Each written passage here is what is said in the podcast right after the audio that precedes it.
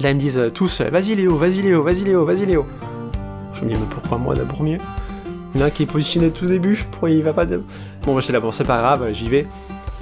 Et donc j'avais l'habitude de cette pente, donc voilà, j'étais pas très très étonné que ça aille vite.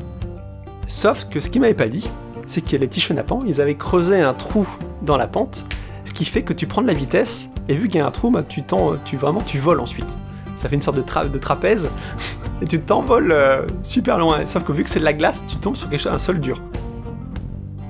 Bienvenue sur l'aventure, c'est l'aventure, le podcast qui vous fait découvrir chaque semaine durant 20 minutes un récit hors du commun par des aventuriers comme vous et moi. Si vous souhaitez nous soutenir, pensez à vous abonner à l'aventure, c'est l'aventure sur votre application préférée et à nous laisser 5 étoiles en avis sur Apple Podcast. Bonne écoute L'aventure C'est l'aventure. L'aventure C'est l'aventure. L'aventure Es l'aventura. Léo, tu as 29 ans, tu es paysagiste, concepteur, artiste, et peu avant que le monde entier ne se confine, tu es parti partager la vie et le quotidien de la communauté inuite du village d'Akunak. Un projet qui mélange art, aventure et découverte d'une communauté isolée aux confins du Groenland. Tu es parti avec du temps pour toi et du temps pour les autres, du temps pour améliorer ton art et le partager. Akunak, c'est ton troisième grand voyage après la Bolivie et les Balkans. Ce soir, nous allons essayer de nous replonger ensemble dans ces trois mois que tu as vécu au-delà des cercles polaires. Tu es donc parti porté par un projet artistique, celui de partager une technique de dessin que tu as mise au point, le dessin à la flamme. Peut-être peux-tu tout d'abord nous expliquer ce que c'est Ça a commencé en 2017 en Bolivie, lorsque j'étais avec les communautés Aymara qui sont dans le plus grand désert de celle du monde.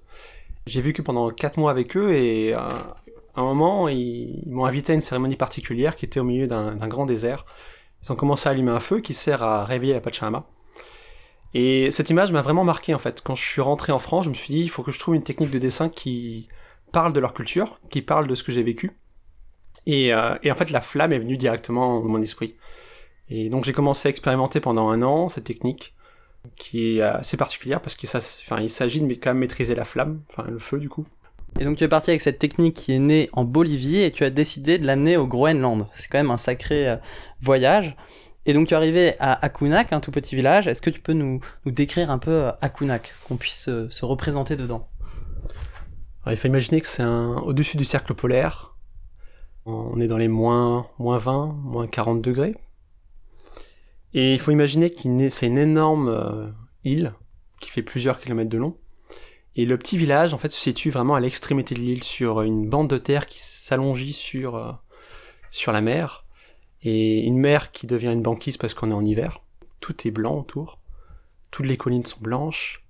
Tout brille. Au milieu de nulle part, en fait, il y a ce petit village de 50 habitants avec ses petites maisons colorées. Et, euh, et c'est assez incroyable, en fait. Enfin, c'est vraiment, euh, au milieu de nulle part, t'as vraiment l'impression d'être sur un astéroïde t'es dans l'univers et tu te retrouves là, dans une autre culture, dans un autre lieu que tu connais pas. Léo, est-ce que tu pourrais euh, nous décrire un peu ton, ton premier jour à Kunak Quelle était ta première impression quand tu es sorti de l'avion et que tu as posé le pied sur le Groenland? Qu'est-ce que ça fait? Ça fait que j'avais mon voisin qui était inuit et qui était tout content de me montrer qu'il faisait euh, moins 37 degrés le premier jour où on est arrivé. Et euh, donc avec le vent, donc tu sors de l'avion et moi j'étais super content parce que j'étais vraiment parti aussi au Groenland pour expérimenter ce froid. On sort de l'avion et d'un seul coup c'est vraiment le froid qui te prend à la gorge, qui rentre à l'intérieur de tes poumons. Tu tousses, tous, tu tousses sans cesse. Euh, et la seule solution en fait c'est soit de respirer par le nez, et aussi de mettre quelque chose sur, euh, sur ta bouche pour éviter que, voilà, que le froid euh, atteigne directement tes poumons. C'est vraiment une sensation assez étrange, hein. enfin c'est vraiment étonnant de, se dire que le, froid provoque un, tel euh, effet euh, presque de, de, réflexe, de réflexe. Et donc, tu es là et tu t'installes, et alors ton, ton premier réveil, euh, peut-être au milieu de cette banquise, qu'est-ce que ça donne?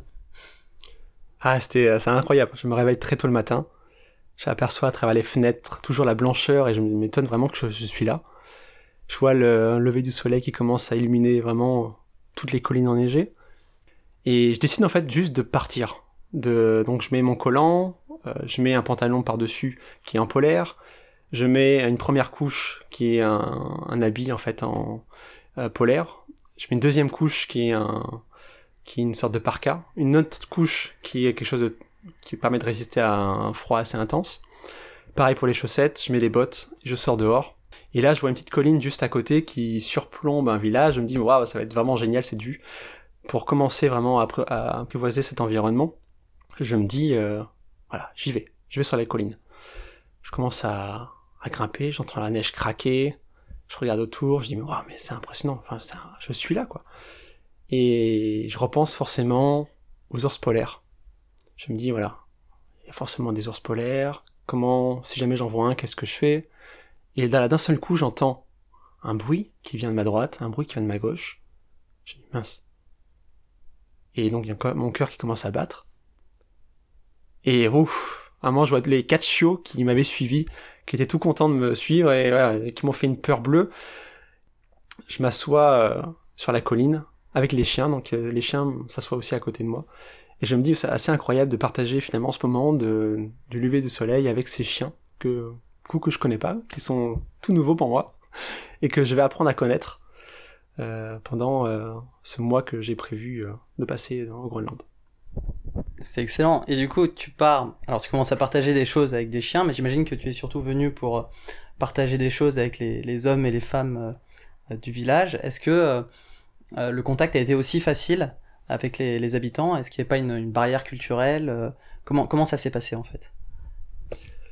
Il euh, faut dire que j'ai, enfin, j'ai pas mal l'habitude de voyager et ça a été, enfin, le peuple inuit a été vraiment le, le la, la, plus grande barrière que j'ai vécue euh, de langage, de communication, de gestes. En fait, ils ont même pas les mêmes gestes que nous pour exprimer les différentes choses. Et, euh, et ce qui se passe en fait, c'est que par exemple, voilà, au Groenland, dans ce petit village-là, on rentre sans frapper à la porte on enlève juste ses chaussures, on va s'installer directement sur le canapé, et là, l'habitant nous sert un, un, café. Donc on n'a pas du tout le côté privatif qu'on a en France, c'est vraiment, voilà, euh, faites un peu comme chez vous, et euh, les amis sont mes amis. C'est un peu ça. Et c'est vrai qu'en tant que Français, avec ces traditions-là, euh, c'était vraiment complexe pour nous. Donc, on essayait de taper à la porte avant de rentrer dans les habitants, et les habitants du coup savaient exactement que on était français parce qu'on tapait sur la porte, alors que les Groenlandais ne tapent pas sur la porte. Et la deuxième, c'était voilà, on, du coup après on s'installait, on prenait le thé, le café, et on s'apercevait que la, culture était totalement différente. On voyait les, crânes euh, de baleines euh, qui étaient exposés, on voyait les crânes de toutous, qui est les reines euh, au Groenland.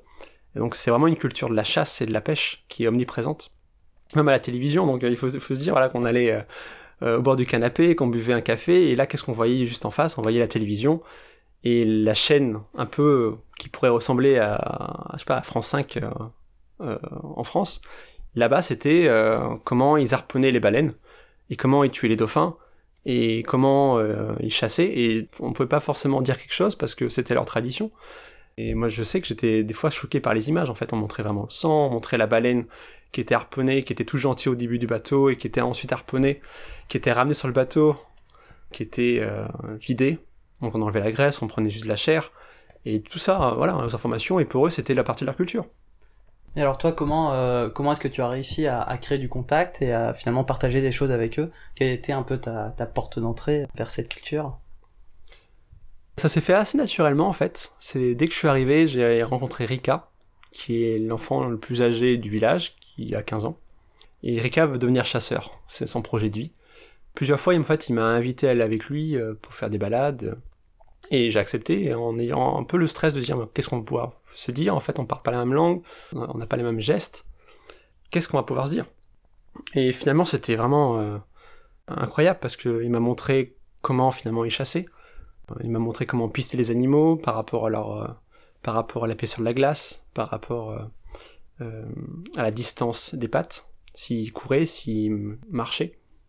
Il m'a montré leur terrier, il m'a montré, euh, c'était assez aussi incroyable celui-là, c'est qu'à un moment il s'assoit sur le, sol glacé, donc il faut imaginer que c'est vraiment tout blanc, il n'y a pas un brin de terre qui sort de la surface. Ce que j'ai pas imaginé en fait avant, c'est que l'enfant pose par terre, il gratte, il gratte, il gratte, il gratte, et à un moment il met la tête dans, dans le trou qu'il a gratté, et je sais pas ce qu'il fait en fait, il me dit c'est pas possible, du coup il me, il me demande de faire pareil, et je viens de comprendre, il me montre juste que cette plante qu'il a trouvée a une odeur. Parce qu'au Groenland, il n'y a pas d'odeur.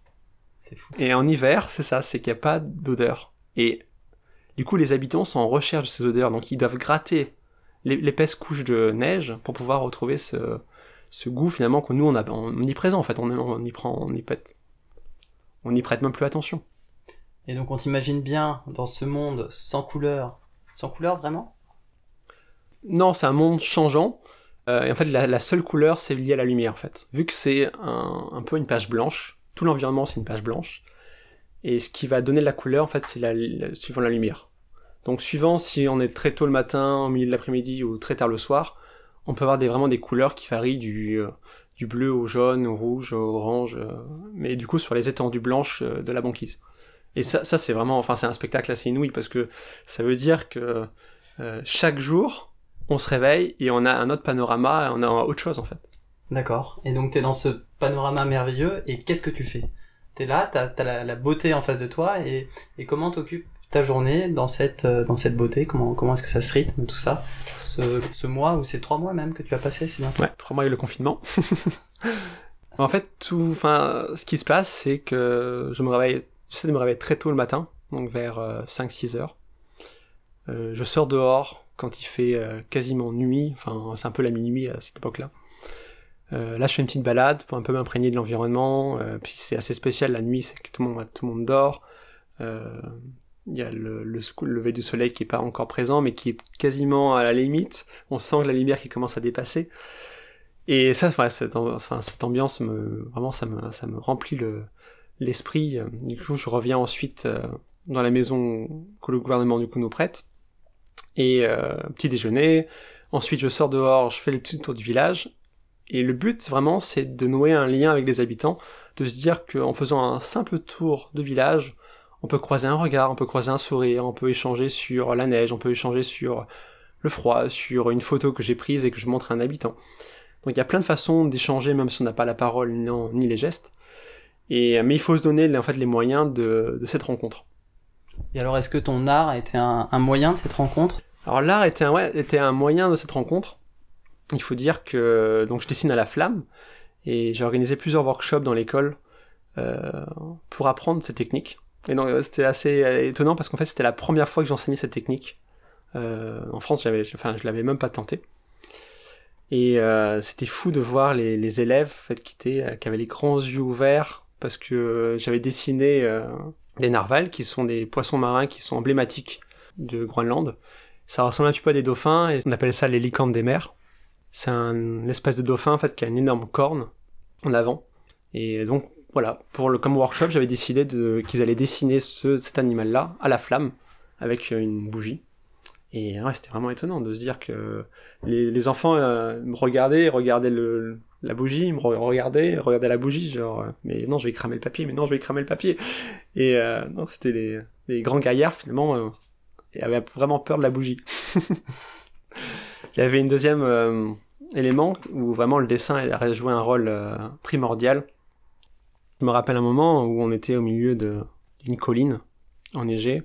On avait des vallées euh, plusieurs déjà sur les fesses, et donc ça faisait marrer les enfants, et donc moi aussi. Hein. un moment, on arrivait donc sur, sur cette surface plane, et les enfants ont juste voulu dessiner, en fait. Ils commençaient à dessiner des narvals et des narvals et des narvals partout, sur tout le lac. Et, et c'était assez incroyable. Du coup, je me suis joint à eux. J'ai aussi dessiné euh, bah, les animaux qu'on a en France et les animaux aussi essayé de dessiner leurs animaux. Et euh, j'ai commencé à mettre un petit personnage sur le narval. Et Rika, qui est du coup l'enfant de 15 ans, a redessiné notre personnage. Et il a mis une petite flèche sur le personnage en disant Ah, toi, là c'est toi et là c'est moi. Et euh, du coup, il, du coup, il s'imaginait déjà qu'on était voilà, sur le même animal en train de naviguer dans les flots. Euh, du coup, la, la, la communication s'est passée assez rapidement avec les enfants. Et c'est vrai qu'on se rend compte que voilà, le, jeu est universel. Il n'y a pas forcément besoin de parler d'un langage, ni euh, d'avoir des gestes. Il faut juste, en fait, se lâcher et ouais, juste euh, dessiner, euh, s'amuser, glisser et suivre un peu l'émotion et l'énergie. Ok, et alors ton, ton meilleur souvenir de, de lâchage avec cette communauté? Il y en aurait peut-être deux du coup, parce qu'il y en a une où c'était du coup sur la colline en, juste en face c'était sur la colline en face et euh, j'allais souvent en fait glisser euh, le long de la colline avec eux. Et ce fois-ci, ils viennent, me voir, ils m'invitent à glisser avec eux, donc on, on monte jusqu'en haut. Là, ils me disent euh, tous, vas-y Léo, vas-y Léo, vas-y Léo, vas-y Léo. Je me dis, mais pourquoi moi d'abord mieux? Il y en a un qui est positionné tout début, pourquoi il va pas. Bon, bah, j'étais là, bon, c'est pas grave, j'y vais. Et donc j'avais l'habitude de cette pente, donc voilà, j'étais pas très très étonné que ça aille vite. Sauf que ce qu'ils m'avaient pas dit, c'est que les petits chenapans, ils avaient creusé un trou dans la pente, ce qui fait que tu prends de la vitesse, et vu qu'il y a un trou, bah, tu, tu vraiment tu voles ensuite. Ça fait une sorte de, trapèze, et tu t'envoles euh, super loin. Sauf que vu que c'est de la glace, tu tombes sur quelque chose, un sol dur. Et vu que c'est, enfin, je, je savais pas, tu vois, moi je me descendais juste avec un sourire, et puis quand je commençais à voler, je commençais à me dire waouh waouh waouh waouh il faut que j'amortisse la chute il faut que j'amortisse la chute et en fait donc j'ai fini sur les, fesses et heureusement le dos a pas trop pris mais euh, mais ça je me rappelle parce qu'après je n'osais plus trop remonter là-haut et, jouer avec les enfants. Et la, deuxième c'est euh, vraiment j'allais au petit euh, supermarché du coin qui était vraiment un petit voilà, un petit espace il n'y a pas grand chose et je vois une flèche qui tombe juste à côté de moi. Je me dis mais y a des Enfin, c'est c'est quoi? Et au loin, en fait, je vois des enfants, euh, euh, tous les enfants du village qui ont les arcs et les flèches. Je me demande, mais qu'est-ce qui se passe ici? Un des habitants m'apprend finalement qu'ils ont vu un lièvre arctique et qu'ils veulent le chasser. Du coup, je commence à les suivre pour essayer de voir comment ils font. Et, euh, et là, y a, juste à côté de moi, il y a un enfant, toujours Rika, 15 ans, qui avec son arc et la flèche, et un moment, je le vois décocher son arc, il tient la flèche, et je regarde où est-ce qu'il tire, et donc je vois le lièvre qui est prostré, euh, qui commence, enfin, qui est prostré devant lui, qui essaie de courir, de s'échapper. Et d'un seul coup, Rika prononce une phrase un peu magique qui signifie en fait en français euh, lièvre euh, cache tes fesses. Et le lièvre se retourne par magie, il se met sur ses deux pattes et il bouge plus. Donc ils sont face à face, il est face à face avec le chasseur. Donc Rika prend une flèche, il tire, il le loupe, donc le lièvre part, mais c'est, enfin, j'ai trouvé ça incroyable que cette phrase, qui est, voilà, qui est assez rigolote finalement quand, on analyse un peu son, son sens, a autant de pouvoir en fait sur les animaux. Enfin, c'est la façon de parler, la façon, la tonalité qu'ils utilisent doit euh, interroger le lièvre et du coup ils doivent se retourner et se dire oh qu'est-ce qui se passe il y a, la nourriture. Voilà ça c'est les deux gros souvenirs que j'ai avec les enfants qui ouais, qui étaient vraiment euh, incroyables. Et toi tu as pu euh, participer activement à, ces chasses et à ces activités? Ça t'est déjà arrivé, par exemple, d'aller pêcher avec eux de tenir le harpon Oui, oui, en fait, ils m'ont aussi invité à aller pêcher, qui est une pêche traditionnelle qui est un peu spéciale. Moi, en fait, je ne pensais pas que ça existait. Il faut à peu près 20 minutes. On part avec un gros sac, avec une petite ligne, avec un, un petit hameçon et un petit poids dessus. On part juste avec ça. On marche plusieurs kilomètres, on passe de colline en colline, de lac en lac, et à un moment on arrive sur un, immense promontoire qui est incroyable, on voit des collines à perte de vue, euh, avec le lac qui est gelé, enfin c'est pas un lac même, c'est un, bras de mer gelé, donc qui est du coup relié à la mer. Euh, et donc le but c'est d'aller pêcher dans la mer, donc on va sur la glace, on descend, on creuse un trou avec un toc, qui est un manche en bois terminé par euh, une lame en, en biseau, et euh, bah, il faut beaucoup de temps pour creuser un trou avec ce genre de lame parce qu'il faut casser la glace euh, qui, euh, est super solide. Et vu que c'est juste une lame assez fine en fait, un gros débutant en fait ferait qu'il casserait, il irait autour du trou pour casser en fait parallèle au trou, avec la lame parallèle au trou. Et c'est ce qu'il faut pas surtout pas faire en fait. Ce qui se passe, c'est que si tu, on fait ça, c'est que le, le trou devient très lisse et du coup c'est impossible de le creuser jusqu'au bout. Parce que le but, c'est quand même d'atteindre le niveau de la mer pour pouvoir ensuite dérouler la ligne et pouvoir pêcher. Donc il faut creuser euh, au moins voilà, 40-50 cm de profondeur pour pouvoir atteindre le niveau de la mer. Et donc là, à partir de là, c'est magique parce que le trou se remplit d'eau d'un coup. Donc ce qui était vide se remplit d'eau et c'est waouh. Et à partir de là, tu, donc, tu déroules la ligne avec l'hameçon et le poids. Tu as plusieurs mètres de fil. Euh, tu le déroules, tu déroules jusqu'à ce que tu plus de fil. Et au bout d'un moment, bah, tu as juste un peu de patience T'as juste à, prendre euh, de ta main droite euh, le fil et de faire des coups de bas, en, de en haut. Et voilà. Et donc en gros, ce qui se passe, c'est que le l'hameçon euh, bouge dans la mer. T'as même pas besoin de mettre d'appât, rien du tout, juste l'hameçon. Et ça suffit pour attraper des morues, enfin plein de poissons qui nous ont ravis. On les a fait cuire au four, c'était incroyable. Et, euh, donc, des fois, tu, ça dépend. En fait, tu tombes sur des, bancs euh, de poissons, bah, t'en attrapes plusieurs à la fois. Et des fois, t'en attrapes pas du tout parce que voilà, il n'y a pas. Euh. Mais c'est une pêche, assez spéciale, hein, parce que bon, déjà, ça demande de l'effort parce qu'il faut, il faut quand même creuser le trou. Et euh, dès que ça mord plus, bah, il faut creuser un autre trou parce que le but c'est quand même trouver des bancs de poissons.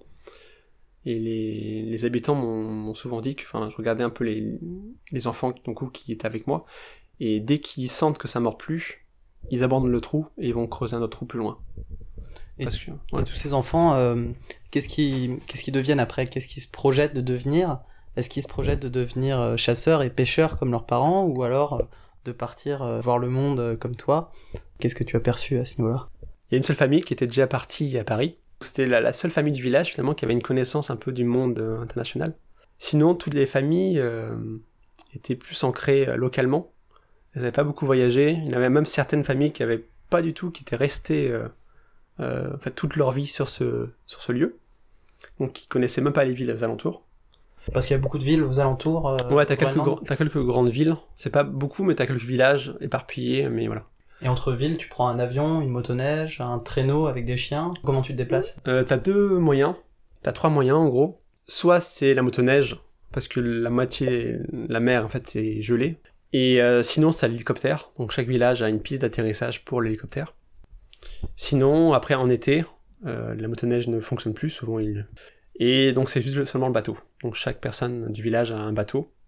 Et donc ils peuvent aller après partout euh, mais, mais ça dépend aussi beaucoup des conditions météorologiques. C'est pas genre euh, aujourd'hui j'ai envie d'aller dans cette ville-là, euh, j'y vais quoi. Donc en fait ta journée dépend complètement des conditions météo, du temps, de c'est bien ça si, si j'ai tout compris. Ouais c'est ça, c'est ça. En gros ils ont un mot euh, qui signifie peut-être, ils l'appellent imaka et qui termine chaque phrase. Donc dès qu'ils ils vont te dire par exemple demain je vais aller dans cette ville-là, ils vont finir par imaka peut-être. Le lendemain, je vais aller pêcher, oh, Imaka. Et tout est Imaka. Et du coup, c'est assez incroyable parce que tu pourrais presque prédire la fin de la phrase. C'est presque lire, ils vont dire Imaka, oui, ils disent Imaka. Et euh, c'est fou parce que c'est vraiment une culture qui est basée sur euh, la nature. Ce qui se passe, c'est la, météo est tellement aléatoire dans ces espaces du monde. Euh, on est en Arctique, dans le milieu du froid polaire, que un simple changement de météo peut rendre les choses très compliquées pour un bateau, ou même en marche à pied ou en motoneige. Avant de faire quoi que ce soit, ils regardent la météo, et c'est la météo qui dirige finalement leur mode de vie. Et euh, voilà, donc souvent, c'est tu vas les voir le matin, ils savent pas ce qu'ils vont faire, et l'après-midi, ils savent très bien ce qu'ils vont faire, ils vont aller partir en bateau et faire quelque chose. Donc c'est pour ça que c'est super important, euh, euh, pour connaître la culture finalement, de passer son temps dans le village, d'aller... parce qu'en fait, tu sais jamais ce qu'ils vont faire un rapport au temps, somme toute, assez différent du nôtre. Léo, nous, nous nous sommes fait rattraper par le temps, malheureusement, qui est passé beaucoup trop vite en ta compagnie. Alors, merci de nous avoir partagé toutes ces belles choses que tu as vécues. Et je ne te poserai maintenant plus qu'une seule question. Léo, quelle est ta prochaine aventure alors? Bah, Actuellement, en fait, j'en prépare d'autres qui ne sont pas vraiment déterminées euh, actuellement. Mais bon, comme voilà, diraient les Inuits, euh, Imaka, on verra bien ce que l'avenir va nous, va nous dire. Merci à tous pour votre écoute. Si vous souhaitez nous encourager et faire découvrir le podcast à d'autres auditeurs, sachez que notre meilleure communication repose sur vous. Pensez s'il vous plaît à vous abonner à l'aventure C'est l'aventure sur votre application préférée et à nous laisser un avis 5 étoiles sur Apple Podcast avec un commentaire. Vos encouragements et conseils, aussi bien que vos critiques, sont les bienvenus. A très vite pour une nouvelle aventure.